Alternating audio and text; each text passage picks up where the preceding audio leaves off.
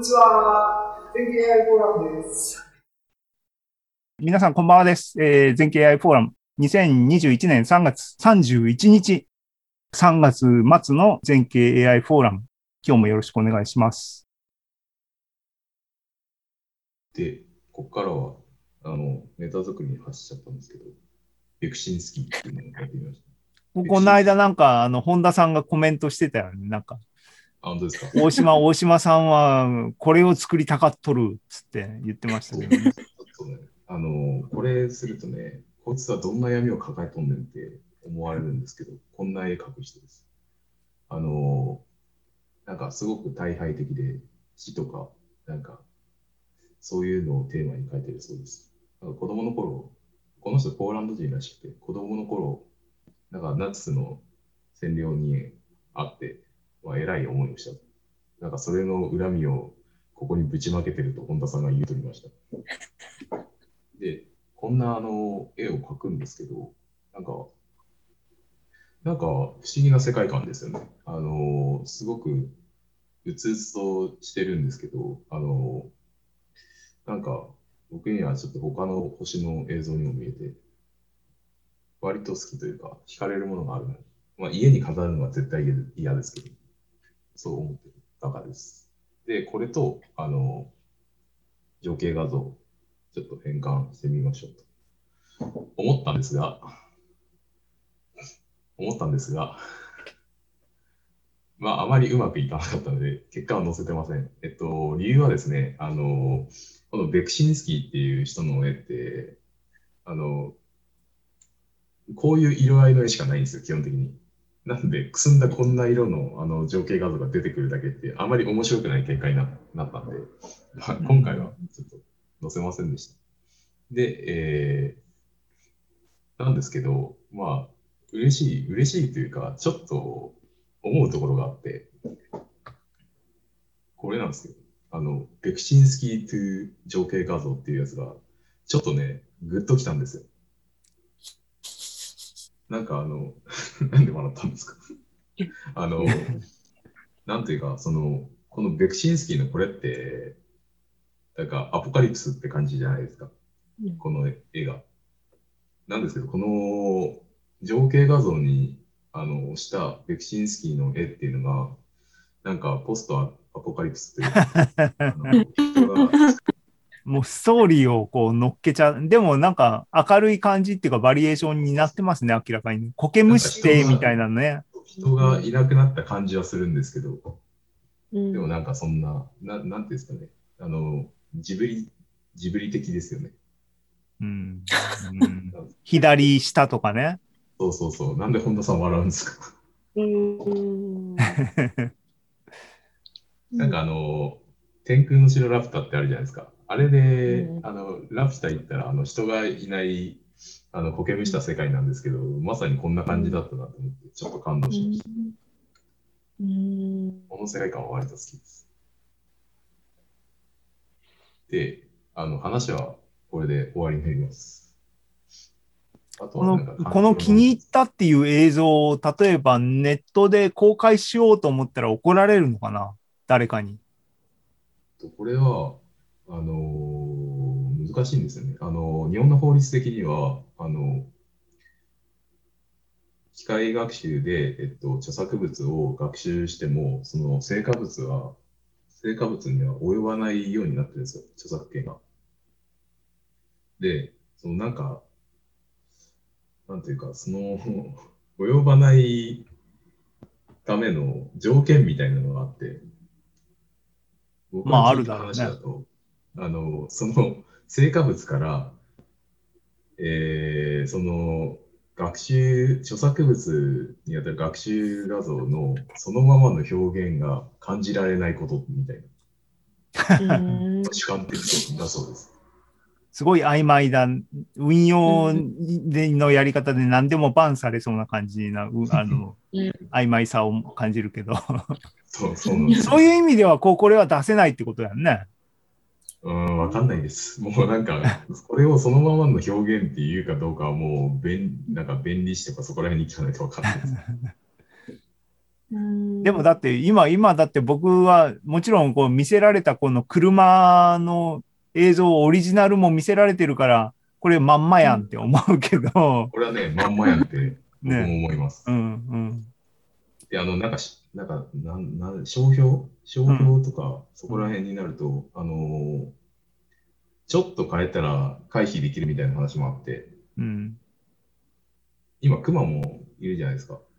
うん。くまモンってなんかものすごい、あのーこう、なんか、検討に検討を重ねてあの形になったそうなんですけど、あれってあの口の形ちょっと変えると、あの商標商標権的にはすり抜けるらしいんですよ。うん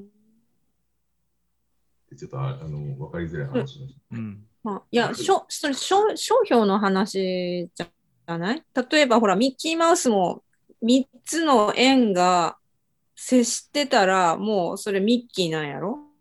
確かディズニー的には。何なんですかね。うん。いやな、えでもそれ商、商標の登録の仕方によるんじゃない？で、ベクシンスキーはあのデザイナーじゃなくて画家だから、著作権はあるよね。でも商標は登録してないから、あの、登録してないから、商標のからは話が、話は違うと思ってて。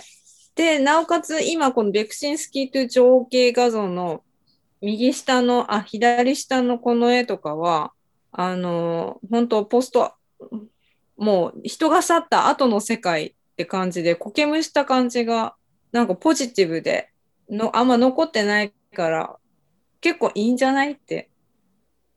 バンされるの大島だしみたいな。い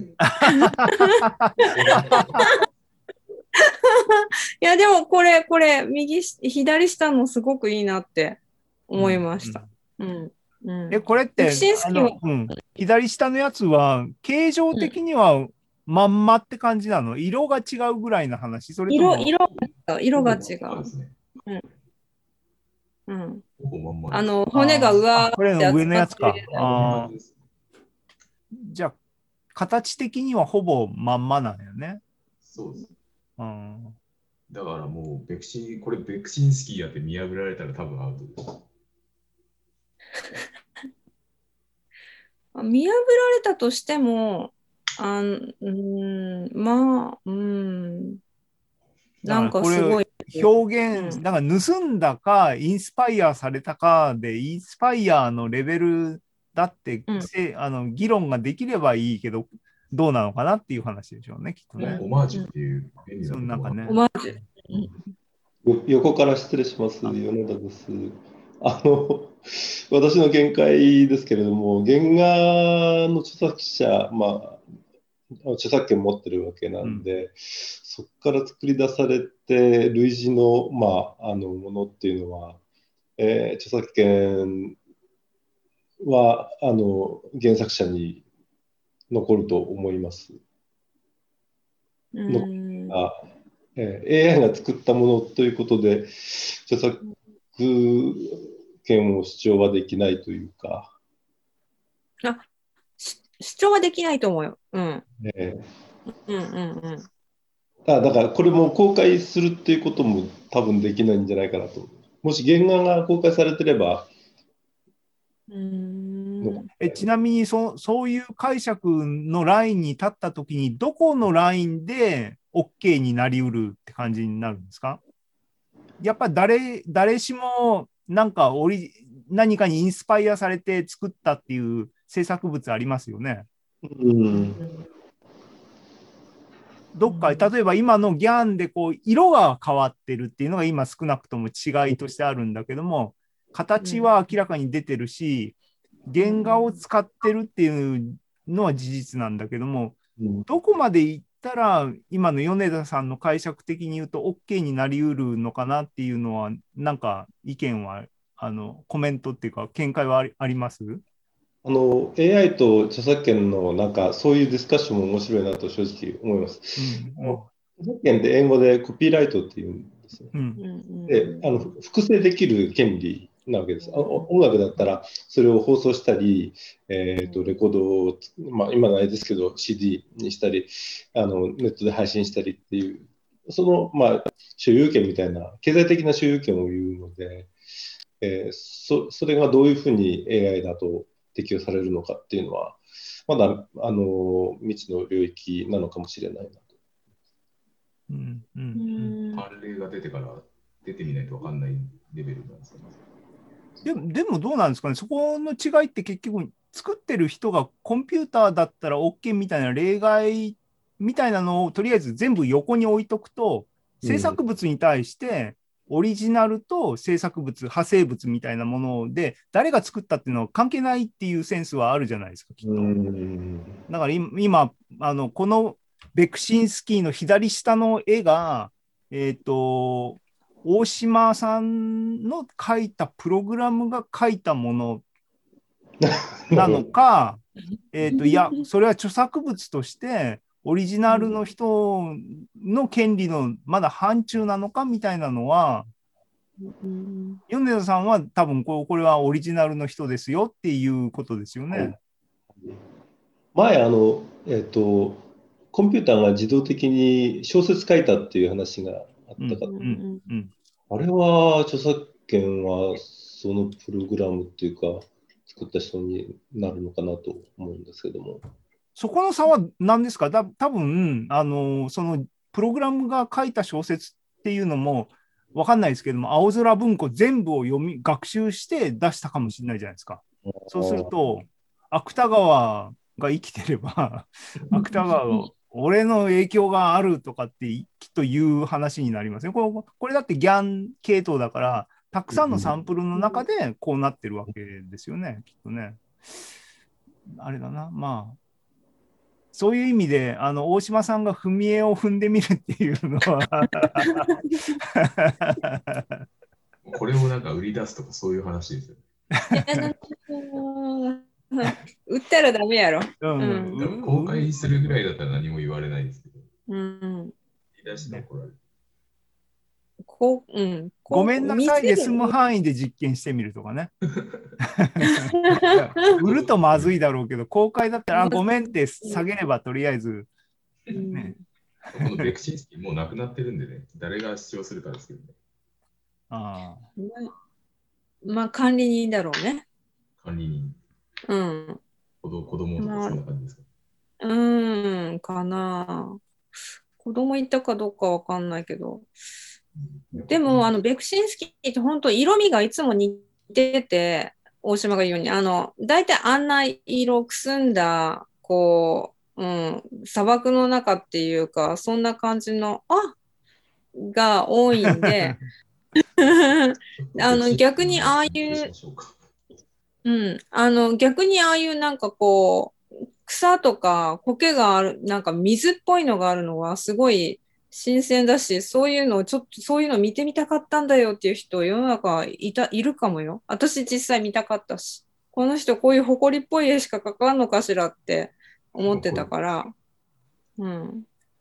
ねそその辺でも、そそういう色使いが単調なアーティストって例えば白黒を経由して、今色付けモデルっていっぱいあるから、色付けモデルを経由したらなんか、そういう不満は機械的に解消されますよねきっとね。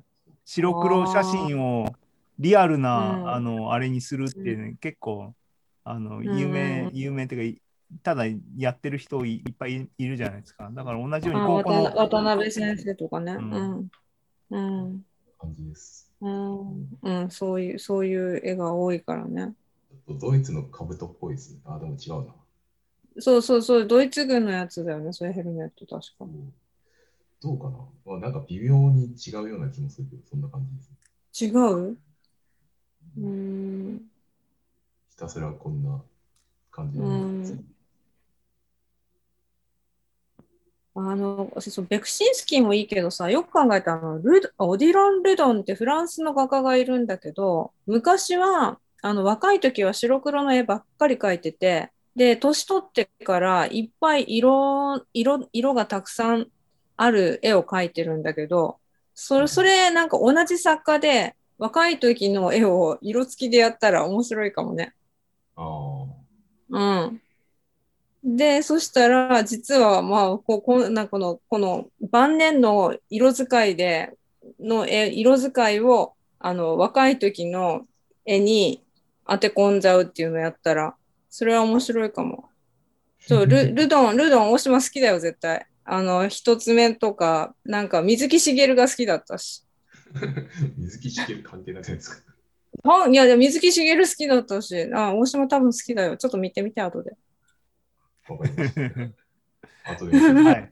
はい。うんあとあのさっき本田さんが